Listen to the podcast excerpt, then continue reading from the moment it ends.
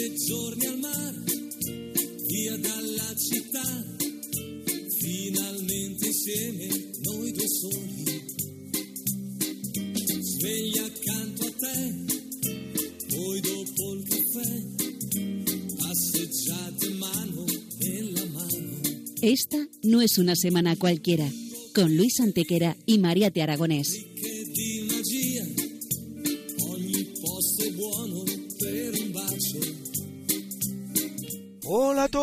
Bienvenidos una vez más al programa Esta no es una semana cualquiera en Radio María, con un servidor de ustedes Luis Antequera. y Mariate Aragonés.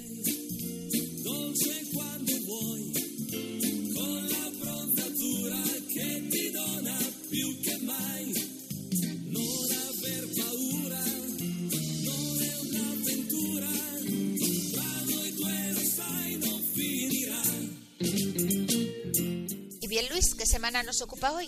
Hoy, Mariate, le damos un repaso a algunos de los hechos históricos ocurridos entre un 6 y un 12 de enero.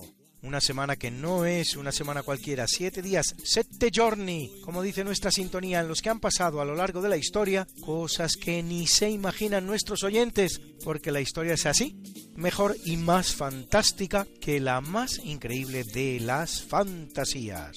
Comencemos pues. Pues allá vamos.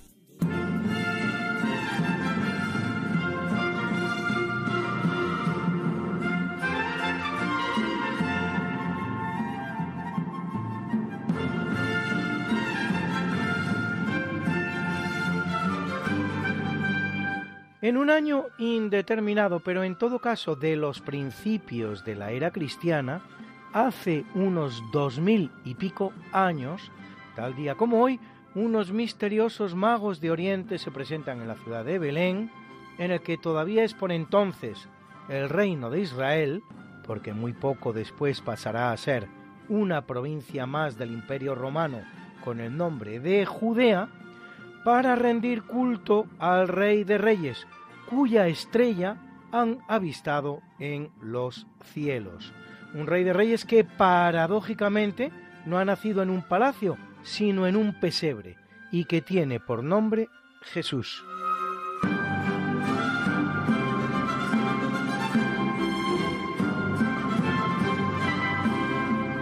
Toda la referencia que tenemos a esos magos orientales se la debemos a un cronista por nombre Mateo, que forma parte del grupo de los cuatro historiadores que narran precisamente la vida de ese personaje nacido en Belén, conocidos como evangelistas.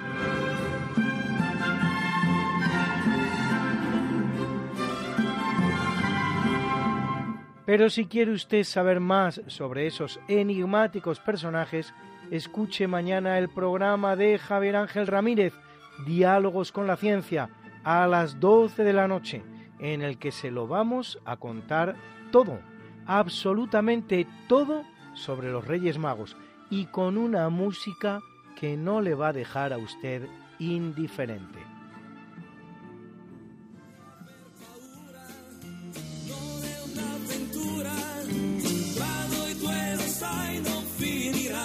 ¿Que no puedes escucharnos a estas horas terribles de la madrugada? ¿Que quieres volvernos a escuchar porque no puedes esperar hasta la próxima semana? ¿Que te perdiste un programa y no te lo perdonas? ¿Que quieres mandarle el programa a un amigo tuyo al que sabes que le va a gustar? No te preocupes, todo tiene solución. ¿Conoces nuestro podcast? Corre il tempo va, la notte scenderà.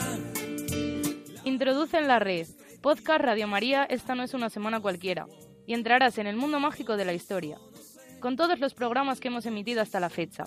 Miles y miles de minutos de historia de la buena, contada con honestidad, con rigor, de manera escueta y entretenida.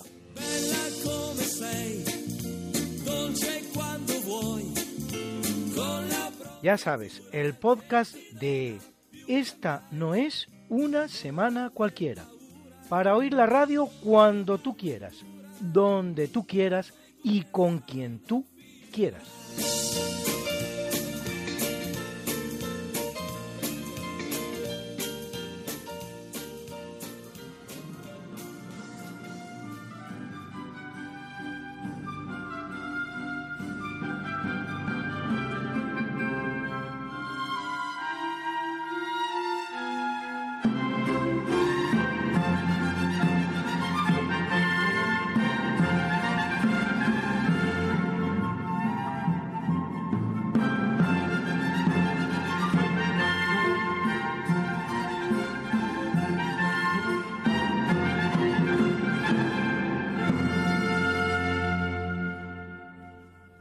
1198 es elegido Lotario de Segni, más conocido como Inocencio III, centésimo septuagésimo sexto Papa de la Iglesia Católica, que lo es 18 años, papado largo, que convoca el cuarto concilio de Letrán, en el que se dicta la obligación de recibir los sacramentos de la confesión y la Eucaristía al menos una vez al año, y se ponen las bases de la Quinta Cruzada de 1217.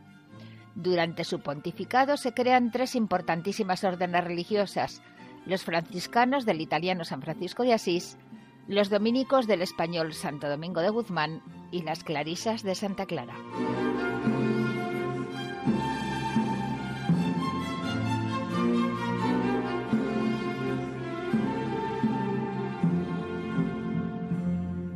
En 1325 asciende al trono portugués Alfonso IV, que reinará 32 años hasta 1357, hijo del gran rey portugués Dionisio I, Don Dinis según lo conocen en Portugal, y de la infanta española Isabel de Aragón, o lo que es lo mismo, Santa Isabel de Portugal, así como esposo de la también española infanta Beatriz de Castilla. Promueve la Marina portuguesa y ordena las primeras expediciones que llevarán a Portugal a convertirse en la gran potencia marítima del siglo XV, posición de la que sólo le apeará la Marina española durante el siglo XVI. Sus últimos años de reinado entra en un agrio pleito con su hijo, el infante Pedro de Portugal, por sus famosos amoríos con la gallega Inés de Castro, a la que Alfonso ordena finalmente asesinar y a la que Pedro, una vez rey, mandará desenterrar para que todos los nobles portugueses rindan pleitesía ante su cadáver. Una Inés de Castro que, por cierto, será asesinada precisamente un 7 de enero, pero de 1355.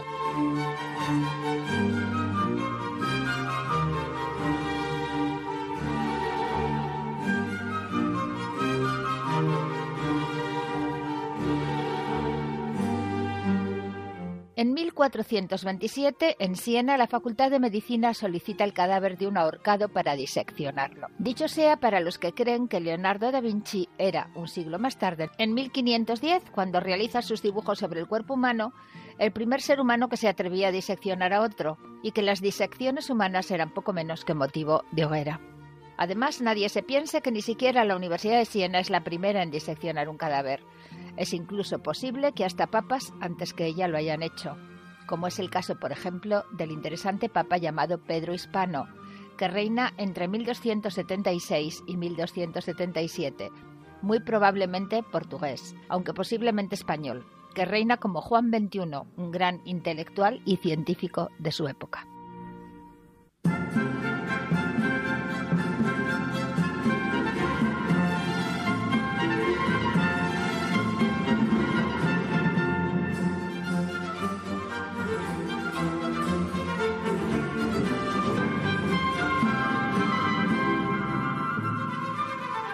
En el capítulo siempre fecundo de la conquista, colonización y evangelización de América por los españoles, que va a permitir a los indígenas americanos el tránsito del neolítico al renacimiento en apenas dos generaciones, un tránsito que a los europeos había costado 7.000 enteros años, es una gran semana para la fundación de ciudades, porque en 1494, en la isla de la Española, en el que es su segundo viaje a América, Cristóbal Colón funda la Isabela, en honor de Isabel la Católica, cerca del lugar en el que el cacique Caonabó había destruido el fuerte Navidad, construido con los restos de la nao Santa María y de la que hoy, por desgracia, apenas quedan unas ruinas.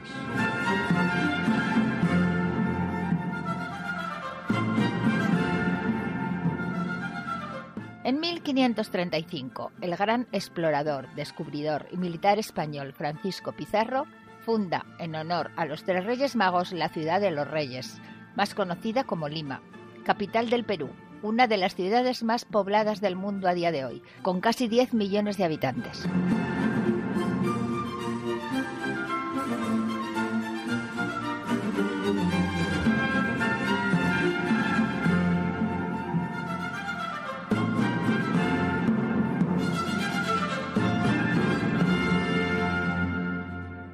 En 1539 también en Perú, el mismo Pizarro funda la aldea de San Juan de la Frontera, actual Ayacucho, con 180.000 habitantes al día de hoy.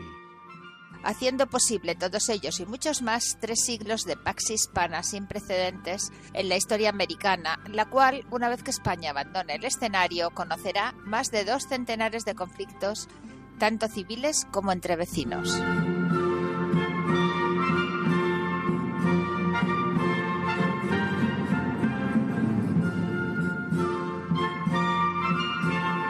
En 1534, es decir, nada menos que 42 años después del descubrimiento, atraca junto a la Torre del Oro en Sevilla la nao Santa María del Campo, con el primer cargamento de metales procedente del Perú. Antes ya se habían encontrado algunos yacimientos metalíferos en América, pero muy pocos, nada que ver con lo que acostumbra a creerse. Colón, por ejemplo, no trajo ningún oro de su primer viaje, lo que invalida la leyenda según la cual intercambió con los indios oro por baratijas. De hecho, en sus diarios de navegación, él mismo nos explica los negocios que realizó con los indígenas, consistentes en intercambiar cuentas de vidrio por pájaros, que a los españoles parecieron exóticos las remesas metalíferas americanas no empezarán a ser significativas hasta que en 1545 se descubran las minas del Potosí en Perú. Y en todo caso, no serán tanto auríferas, que también pero en pequeña parte, como sobre todo argentíferas, es decir, mucha más plata que oro. La importancia del Potosí fue tan grande que según algunos autores proveyó el 80% de la plata existente en el mundo y con toda seguridad más de la mitad, tanto como para que el emperador de la China, donde mucha de esa plata acababa para comprar los delicados productos orientales que luego acababan en América y en Europa, no aceptara en pago de los impuestos otra cosa que la plata española en lo que ya se da en llamar, y no poco acertadamente, la primera globalización de la historia. Por cierto, si pueden, vayan al cine a ver el documental del mismo nombre. Acuérdense, la primera globalización.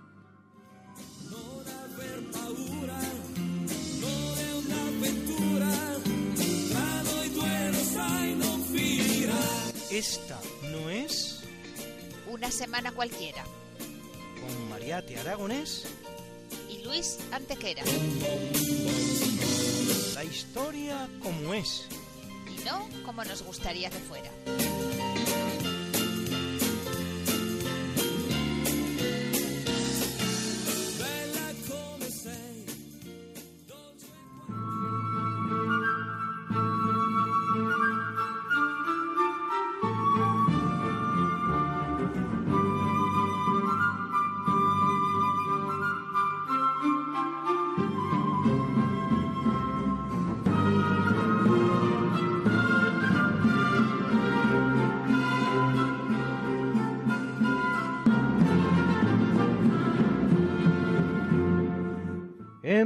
1566 es elegido Antonio Michele Ghislieri, más conocido como Pío V, vicentésimo vigésimo quinto Papa de la Iglesia Católica, que lo es seis años, hasta 1572 de la Orden Dominica, que en cumplimiento de las disposiciones del Concilio de Trento realiza importantes reformas en el seno de la Iglesia, en la curia, en las congregaciones, en el clero, publica el Catecismo Romano, alienta la creación de la liga que acabará obteniendo la gran victoria de Lepanto contra el turco e intenta una moralización de la vida secular, canonizado por el Papa Clemente IX.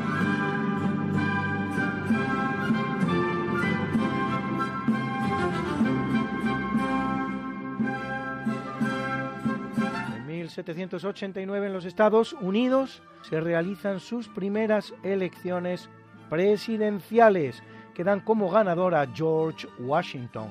principal líder de la emancipación e importante terrateniente, propietario de numerosas haciendas y de hasta 317 esclavos, que participa activamente en la guerra contra Inglaterra que desemboca en la independencia de las llamadas Trece colonias, las cuales juntas suman un pequeño territorio de unos 400.000 kilómetros cuadrados en la costa este de Norteamérica, germen de lo que luego serán los Estados Unidos de Norteamérica.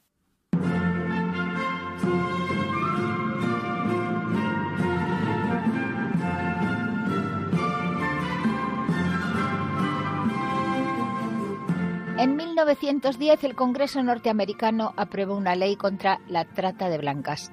Define el diccionario de la RAE la trata de blancas como el tráfico de mujeres que consiste en atraerlas a los centros de prostitución para especular con ellas. Y es curioso que se llame así cuando las principales víctimas de la misma serán las mujeres negras, no precisamente las blancas, traídas como esclavas a América y Europa.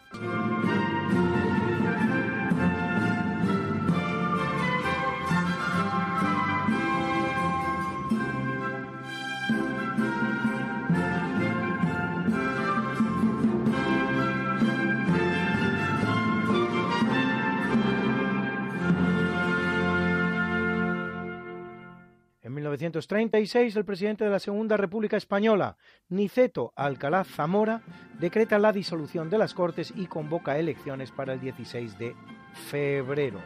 Unas elecciones que terminarán en un gigantesco fraude electoral, en el que el Frente Popular altera 150.000 papeletas de voto y consigue cambiar el signo de 50 escaños de las Cortes, convirtiendo así en victoria su derrota electoral.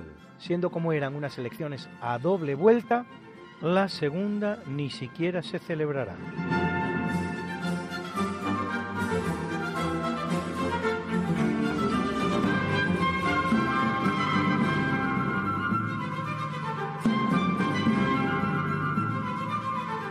En 1949 en Chile se concede el voto a la mujer. El primer país del mundo en reconocer el sufragio femenino había sido Nueva Zelanda, que lo había hecho en 1893 gracias al movimiento liderado por Kate Shepherd.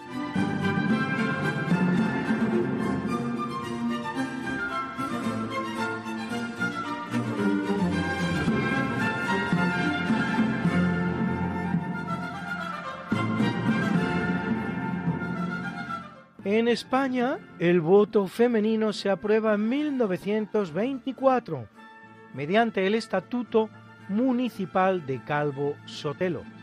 Sí, el mismo que luego será asesinado en 1936 por un militante del Partido Socialista Obrero Español, PSOE, por nombre Luis Cuenca, perteneciente a la escolta de Indalecio Prieto ejerciendo el voto la mujer española por primera vez en el plebiscito que organiza Primo de Rivera en 1926. Y eso que durante la Segunda República el tema volverá a debatirse en 1931, en una votación en la que la mayoría de los diputados de la izquierda se negará a votar a favor, entre ellos muchos del Partido Socialista Obrero Español, como notablemente su número uno, Indalecio Prieto, y la diputada, ha oído usted bien, la mujer diputada Margarita Nelken, que incluso sube a la tribuna para explicar las razones por las que las mujeres españolas no debían votar.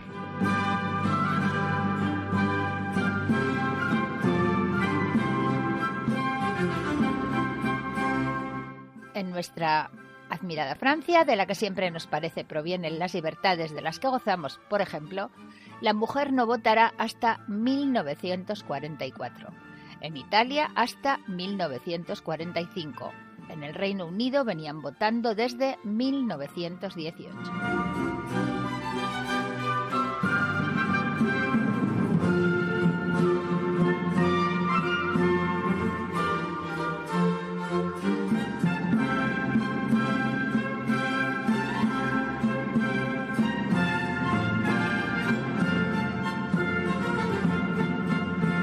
A ver si les suena esta música.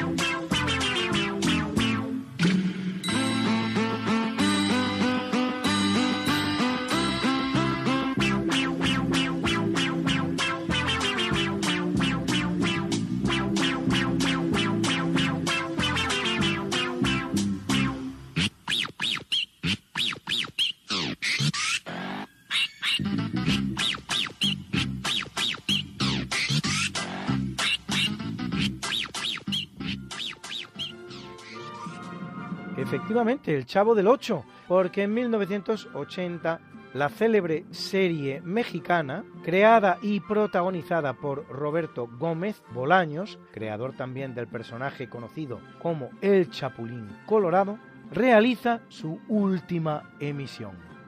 El tema musical que han escuchado se llama The Elephant Never Forgets. El elefante nunca olvida. Es obra de Jean-Jacques Perrey. De hecho, demandará a Gómez Bolaños por uso indebido de su canción en la serie televisiva e inesperadamente no es sino una versión de la marcha turca de Beethoven, incluida en su obra titulada Las ruinas de Atenas. Que escuchamos a continuación.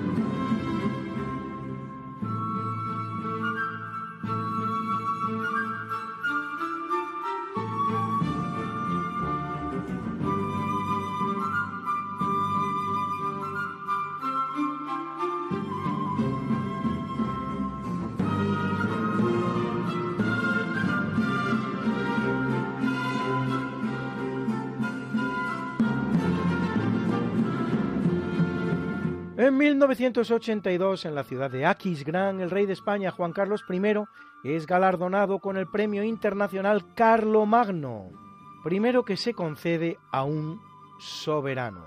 Aquisgrán es una ciudad alemana llamada Aachen en alemán y Aix-en-Chapelle en francés, y por increíble que parezca las tres palabras Aquisgrán, Ex y Aachen son derivadas de la misma, aqua grana en latín. De esta ciudad deriva también una palabra inesperada, capilla, chapelle en francés, que da nombre a la ciudad, Aix-en-Chapelle. Pues en el palacio que Carlomagno manda construir en ella y que ha llegado a nuestros días parcialmente, el emperador tiene una pequeña iglesia en la que guarda como preciada reliquia una parte de la capa de San Martín, es decir, una capita, una capilla, una chapelle en francés, que acaba dando nombre a la pequeña iglesia en la que la guarda, capilla, chapelle. Ahora ya sabe usted el curioso origen de la palabra capilla.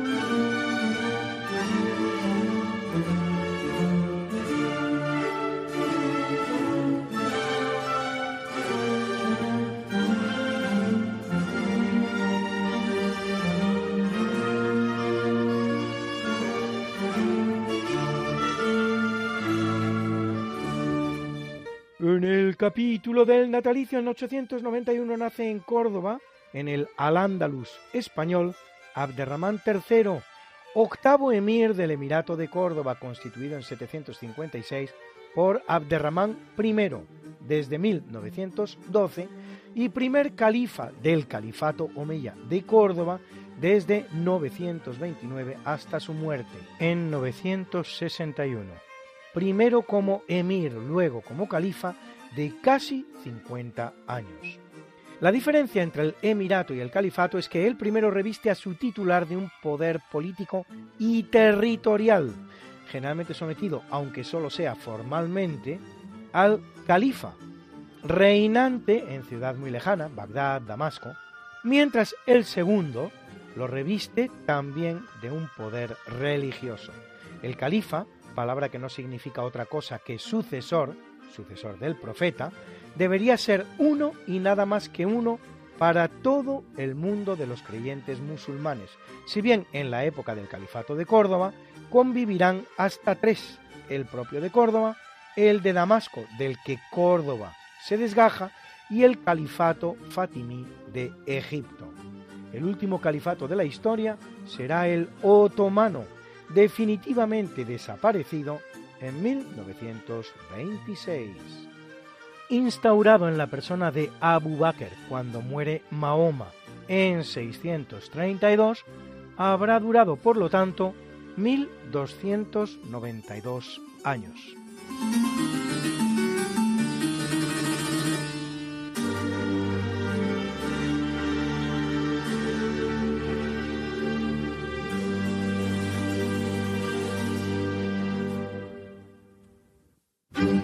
Familia de campesinos nace en 1412 la niña francesa Juana de Arco, la cual dice tener visiones celestiales que le invitan a tomar las armas en defensa del rey francés. Que no es otro que Carlos VII.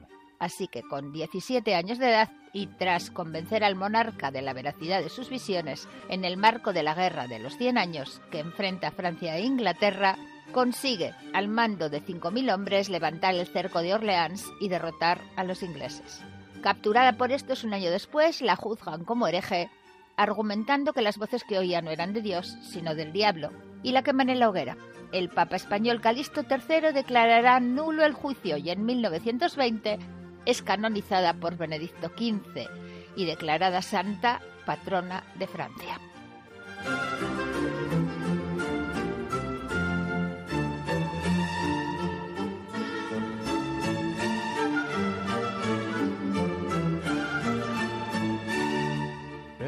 1768 nace José I Bonaparte, hermano mayor de Napoleón, que acabará siendo rey de España durante la ocupación de este país por tropas francesas desde 1808 hasta su expulsión en 1813, en la que se da en llamar muy incorrectamente Guerra de la Independencia Española.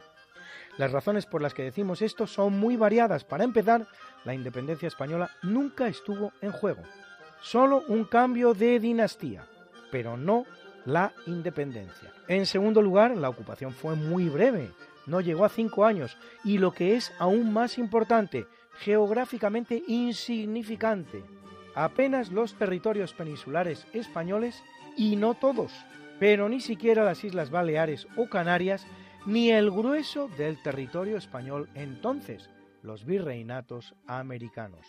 Y para terminar, las guerras de la independencia las desarrollan naciones en formación que deciden su emancipación, como Estados Unidos o después todas las repúblicas americanas que deciden independizarse precisamente de España, pero no, en modo alguno, una nación como España, que es la primera de la historia, con 20 siglos de existencia desde que la instaura Roma como provincia y 5 de unidad e independencia ininterrumpidos, ni aun por la guerra del francés, mal llamada Guerra de la Independencia. La mal llamada Guerra de la Independencia, para terminar, libra sus últimas batallas en suelo francés, más concretamente en Toulouse, ocupada por tropas españolas. ¿Se le ha ocurrido a algún francés llamarla por eso Guerra de la Independencia francesa?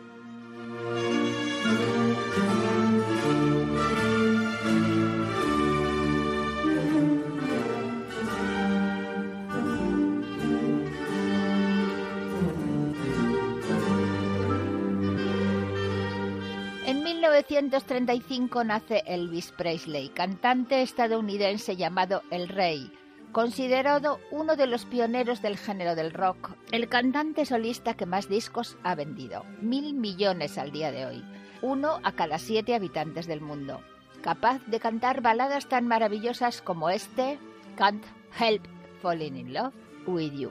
No puedo evitar enamorarme de ti.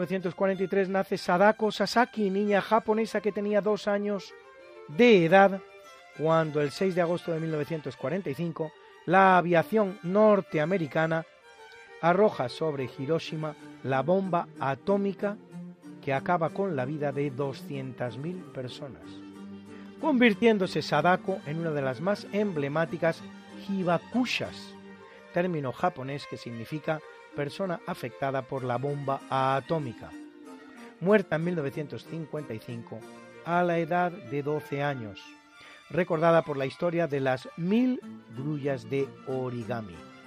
Una antigua leyenda japonesa promete que cualquiera que realice mil grullas de papel recibirá un deseo de parte de una grulla, tal como una larga vida o la recuperación de una enfermedad, cosa que en el caso de la pobre Sadako no se cumplirá.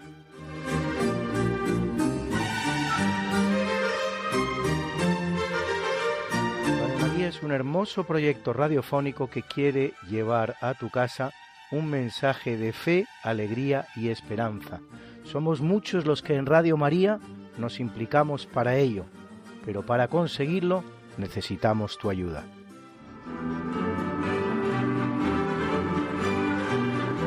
Os doy una buena noticia, una gran alegría, que lo será para todo el pueblo. Os ha nacido hoy un Salvador, el Mesías, el Señor, en la ciudad de David. Y esto servirá de señal. Encontraréis un niño envuelto en pañales y acostado en un pesebre. Este mensaje que anunciaron los ángeles en Belén es también la buena noticia que transmite Radio María gracias a mucha gente buena que aporta su oración, sacrificios, voluntariado, donativos. Para poder seguir haciéndolo un año más, esperamos seguir contando con tu ayuda. Magos o pastores, ricos o pobres, niños, jóvenes o mayores, todos podemos colaborar de alguna manera. Puedes informarte de cómo hacerlo llamando al 91 822 8010 o entrando en nuestra página web radiomaria.es seguir anunciando y deseando a todos una santa y feliz Navidad.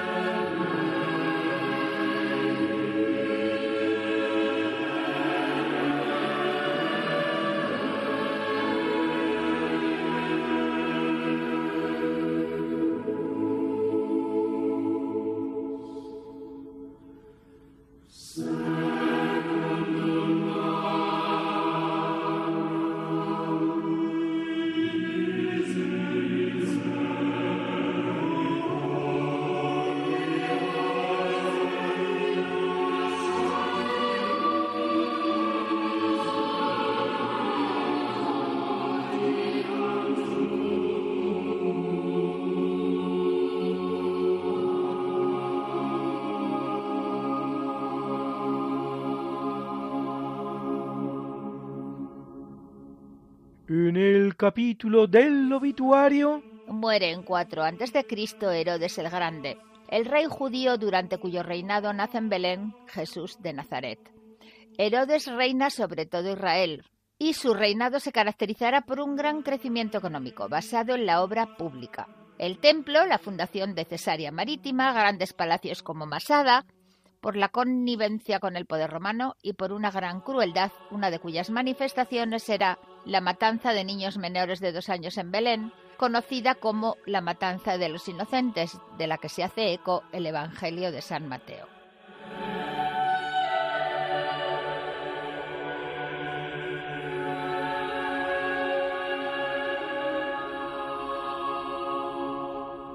Muere en 1655 Giovanni Battista Pamphili, tátara tátara nieto del Papa español Alejandro VI y más conocido como Inocencio X, vicentésimo trigésimo sexto Papa de la Iglesia Católica, que lo es después de haber sido nuncio en España diez años, durante los cuales niega a Portugal, que acaba de independizarse de Felipe IV de España, el reconocimiento de la Iglesia, condena el jansenismo y acoge en Roma a la reina Cristina de Suecia, que ha abdicado del trono sueco y se ha convertido al catolicismo. Es el Papa retratado por el pintor español Diego de Velázquez, que, al verse ante su retrato, exclamará algo así como, es más yo que yo mismo.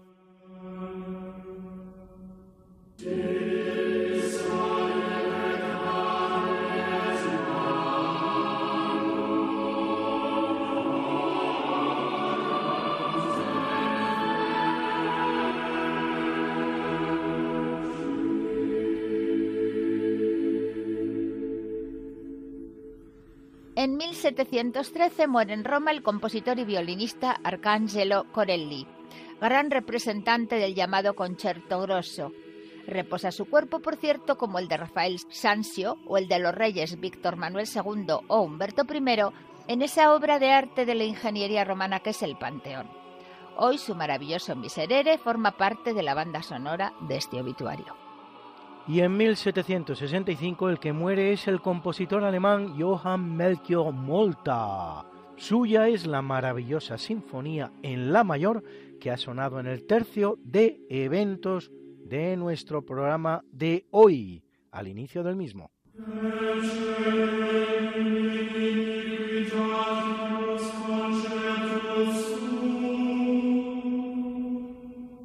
Se llama en las óperas obertura a la pieza con la que dan inicio, formada por lo general de una recopilación, resumen de los temas que se interpretan en ella. Se suele decir que la obertura italiana con estructura allegro, adagio, allegro fue creada por Scarlatti, en tanto que la francesa con estructura adagio, allegro, adagio fue creada por Lully. Gluck es quizá el primero que usa material de la propia ópera para confeccionar la obertura.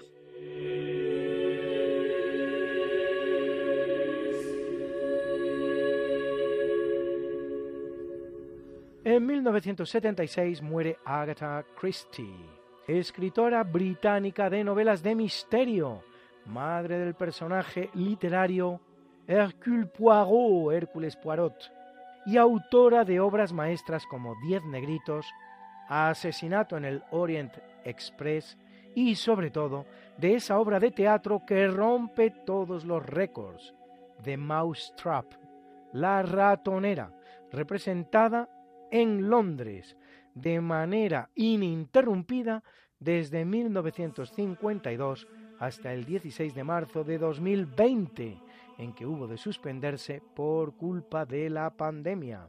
Estrenada en 92 países con más de 60 millones de espectadores hasta la fecha.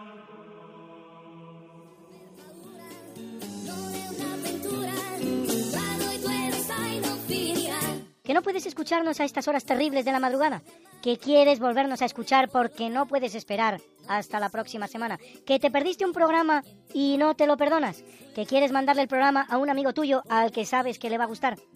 No te preocupes, todo tiene solución. ¿Conoces nuestro podcast? Introduce en la red. Podcast Radio María, esta no es una semana cualquiera. Y entrarás en el mundo mágico de la historia con todos los programas que hemos emitido hasta la fecha. Miles y miles de minutos de historia de la buena, contada con honestidad, con rigor, de manera escueta y entretenida.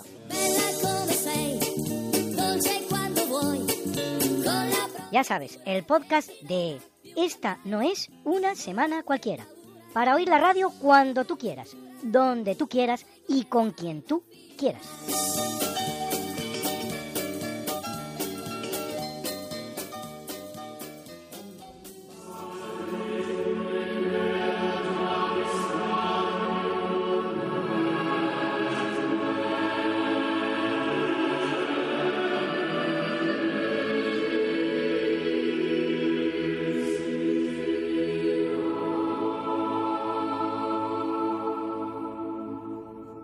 Y Alberto Hernández nos hace una sucinta e interesante glosa sobre el reino de Asturias, primer reino cristiano surgido en España durante la Reconquista.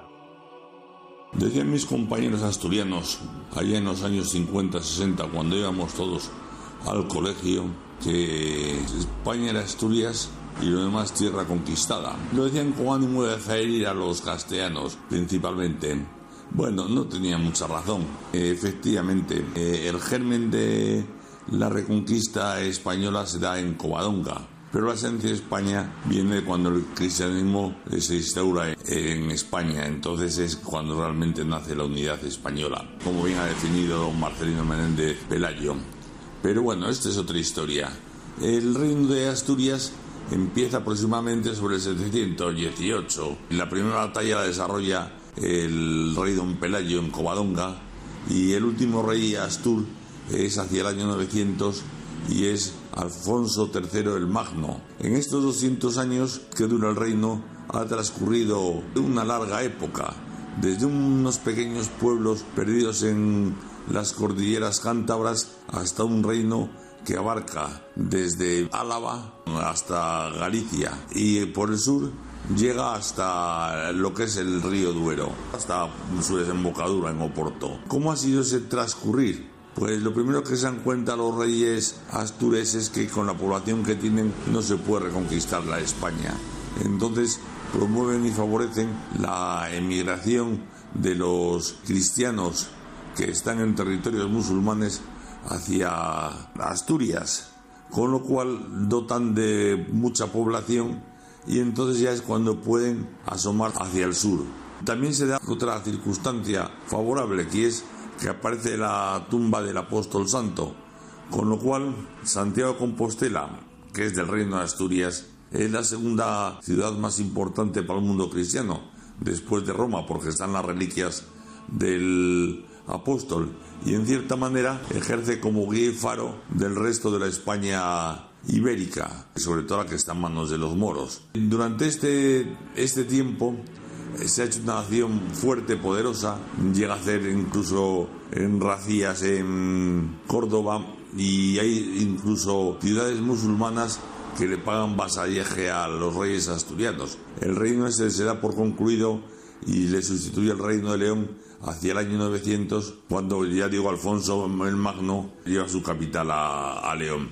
Los reyes eran elegidos entre sus iguales, primos inter paris. Y luego para terminar diré que el nombre de Extremadura viene precisamente de eso, del latín extrema y duri, que es las correrías que podía hacer un caballero cristiano al sur del Duero y regresar ese día, después de los saqueos pertinentes y reglamentarios, a dormir a Asturias. Pues esto es todo y buenas noches.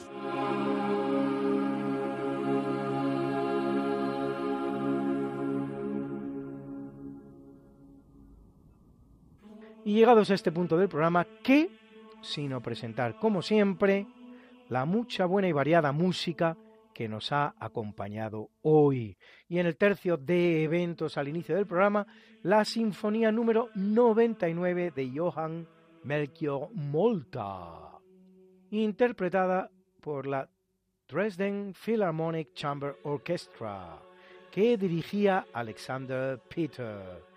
En el tercio del natalicio hemos escuchado la ópera Ariodante del gran compositor barroco alemán Georg Friedrich Händel. Interpretó la English Chamber Orchestra que dirigía Richard Boning. En el tercio del obituario hemos escuchado el maravilloso Miserere de Arcangelo Allegri, que interpretaba el Choir of New College, Oxford, dirigido por Edward Higginbottom. Esta pieza, el Miserere de Allegri, estaba reservada a los oídos del Papa, solo se podía escuchar en las estancias papales y estaba castigado con pena de excomunión intentar sacar la partitura de ellas. Una vez un niño fue invitado a escucharla y después de hacerlo, y al abandonar las estancias papales y volver al hotel en el que se alojaba en Roma, pues no era italiano, reprodujo de memoria la entera pieza, más de 15 minutos de música con varias voces, hasta 10 en algún momento de la obra. Ese niño se llamaba Wolfgang Gottlieb Mozart, no tenía más de 14 años y en lugar de ser excomulgado, fue premiado con una alta condecoración de los estados pontificios. La Orden de la Espuela de Oro. Ya ha sonado también en nuestro programa la marcha turca de la pieza La Ruina de Atenas. Ludwig van Beethoven interpretaba la Boston Civic Symphony dirigida por Taichi Fukumura. Y por último, la preciosa canción Can't Help Falling in Love. No puedo evitar enamorarme George David Weiss, Hugo Peretti y Luigi Creator, que interpretaba para nosotros el gran Elvis, Elvis Presley, según lo hacía en la película Blue Hawaii.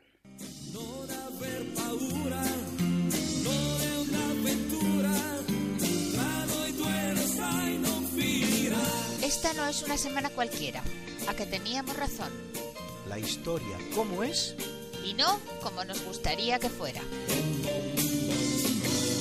Hasta el próximo programa. Se despiden de ti, Mariate Aragonés. y Luis Antequera. Pero yo te veo muy pronto en el programa de Javier Ángel Ramírez, Diálogos con la Ciencia, el jueves a las 12 de la noche, o lo que es lo mismo, el viernes a las 0 horas, con nuevos episodios de nuestra apasionante historia. No te lo pierdas.